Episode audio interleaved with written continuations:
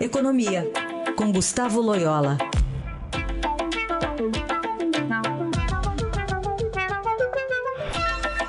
Oi, Loyola, bom dia. Bom dia. Bom, hoje aqui o, o Estadão traz hoje no editorial da Seda Damasco é, uma pergunta, né? Com que roupa? Porque tudo indica que, se ao confirmarem as pesquisas e sondagens variadas, Bolsonaro será eleito no próximo domingo, mas qual será o programa que ele vai executar? Então, é, não sei se é preciso cautela para responder essa pergunta, mas existem algumas é, estratégias que entram em colisão quando a gente vai analisar um pouco mais, especialmente levando em conta o perfil liberal. Qual que é a importância de a gente é, prestar atenção nisso, né? Baseado nas propostas que o candidato tem apresentado e também nas, nos conflitos entre elas. Exatamente, né? É, é, até agora, nenhum candidato, e foi assim também no primeiro turno, nenhum candidato é, apresentou aí propostas que, que, vamos dizer assim, com um nível de detalhamento, né, e que permitam uma avaliação mais profunda é, da sua factibilidade e do seu custo, uh, seja em termos uh, financeiros, seja em termos até políticos mesmo, né? É, isso particularmente presente na campanha do Bolsonaro e do Fernando Haddad, né? É, no caso do Bolsonaro, que provavelmente será o eleito no próximo domingo, né? É, há várias contradições e, onde, e aqui ressalta mais, é, como está mencionado hoje na coluna da CIDA, Damasco, é a questão da Previdência. Né? Porque o, o coordenador econômico da, da campanha dele, futuro ministro da Fazenda, o, o Guedes, Paulo Guedes, ele defende é, um regime de capitalização para a Previdência. Né? É, mas todo mundo sabe que a migração do regime atual para um regime de capitalização é, tem custos muito altos, né? É, que podem inclusive ser proibitivos, dependendo do modelo que se adote. Então, assim, num, num país que já tem um déficit elevado, como o Brasil, uma dívida pública também como proporção do PIB em forte crescimento, num, uma aventura desse tipo é, pode ser muito contraproducente. Né? Você faz uma reforma para melhorar a situação fiscal e, na realidade, piora. Então, é, tipicamente, aí tem uma proposta que não está fechando.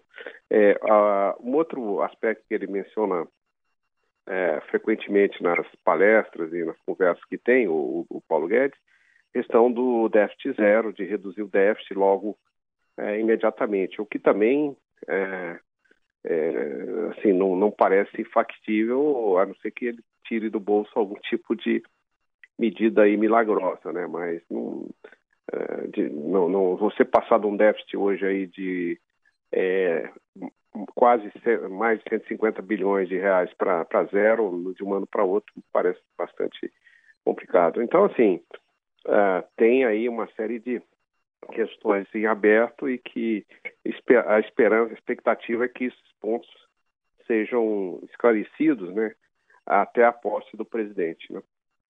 Ah, falando agora mais de quem cerca, né, o, o, Bolsonaro, tem que esperar a confirmação se ele vai ser eleito ou não, mas vamos falar de quem o cerca. De um lado tem o Paulo Guedes, que seria liberal ou ultraliberal. Uh, priva, só se fala em privatizações. Por outro lado, fala-se muito dos generais, né? É. Que tem uma postura mais é, nacionalista, mais estatizante, né? Como é que fica essa equação aí? É, exatamente, é, esse é outro aspecto aí, assim, de, de, de, grande contradição, né? Os generais, né, eles são, é, se afiliam aí, a, a se filiam a, aquela corrente aí é, mais nacionalista, que defende é, o controle de várias empresas por questões estratégicas. Né? É a doutrina tradicionalmente é, ensinada nas escolas militares, principalmente na, na, na, Escola Superior de Guerra. Né? E é uma doutrina que prevaleceu muito no Brasil, no, no regime militar, notadamente durante o governo Geisel. E, e também uma doutrina que se aproxima muito do, é, do, da, do, da, do, do, que a esquerda brasileira defende. Né? A gente viu aí no governo Dilma esse excesso de intervenção do Estado. Então, isso é totalmente é, contraditório com a postura, como você diz, mais liberal e até ultraliberal do Paulo Guedes, que chegou a defender a privatização da, é, de todas as estatais lá no início. Né? Então, é outro aspecto que está mal resolvido, né? extremamente mal resolvido. Eu, é, é, pessoalmente, eu acho que, em função dessas contradições, é, o mercado, eu penso que o mercado está muito otimista em relação ao governo, eventual governo Bolsonaro. Eu acho que as dificuldades é, de gestão vão ser maiores é, do que estão sendo antecipadas hoje é, pelos, pelo mercado financeiro. Né? E esse otimismo se dá especialmente porque não é o PT, né? Porque está indo contra o, o, plano de governo, especialmente na área econômica do PT, ou realmente se vê um, uma possível saída no governo de Bolsonaro? Eu acho que é mais um alívio, né? Porque as chances do PT são pequenas de, de voltar ao poder, né? Eu acho que é, ninguém mais é, tem aí paciência, vamos dizer assim, para um novo governo PT depois do desastre que foi o governo Dilma, né? É, mesmo com as promessas aí é, do, do, Fernando Haddad, elas, ele não, essas promessas não não têm é, credibilidade, não estão, pelo menos não são vistas como críveis.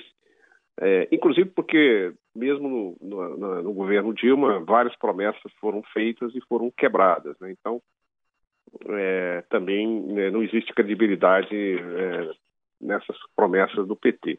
Então, o mercado vê com boa, vê positivamente a não eleição, é, a não eleição do Fernando Haddad. Agora, isso, a eleição propriamente dita do Bolsonaro acaba nesse ponto gerando um otimismo talvez maior do que, é, vamos dizer assim, uma análise mais aprofundada do que tem sido falado sobre a política econômica é, possível do seu governo né, nos últimos tempos. Quer dizer, acho que existe talvez, como eu disse, um excesso de otimismo. Né? É, só para completar sobre o Haddad, que ontem ele falou de manter o preço do gás de cozinha né, congelado. Pois e, é, e citou coisa... que isso, é, ele citou que isso aí não seria uma interferência na Petrobras, que ela tem como compensar. Qual a sua visão? É, interferência, sim, né? Interferência no, no, no, nos preços, né? A única maneira disso ser é, factível, né, assim, e não ter interferência mais forte na, na Petrobras é, é, se houver um subsídio direto do Tesouro ao consumidor do gás de cozinha, né? O que não parece também uma política é, muito inteligente, mas é, são promessas de campanha e que mais uma vez expõe essas contradições que existem na campanha do, do Jair Bolsonaro. Né? Muito bem, esse é Gustavo Loyola, sempre às segundas e quartas aqui no Jornal Dourado. Muito obrigada e boa semana. Boa semana para todos.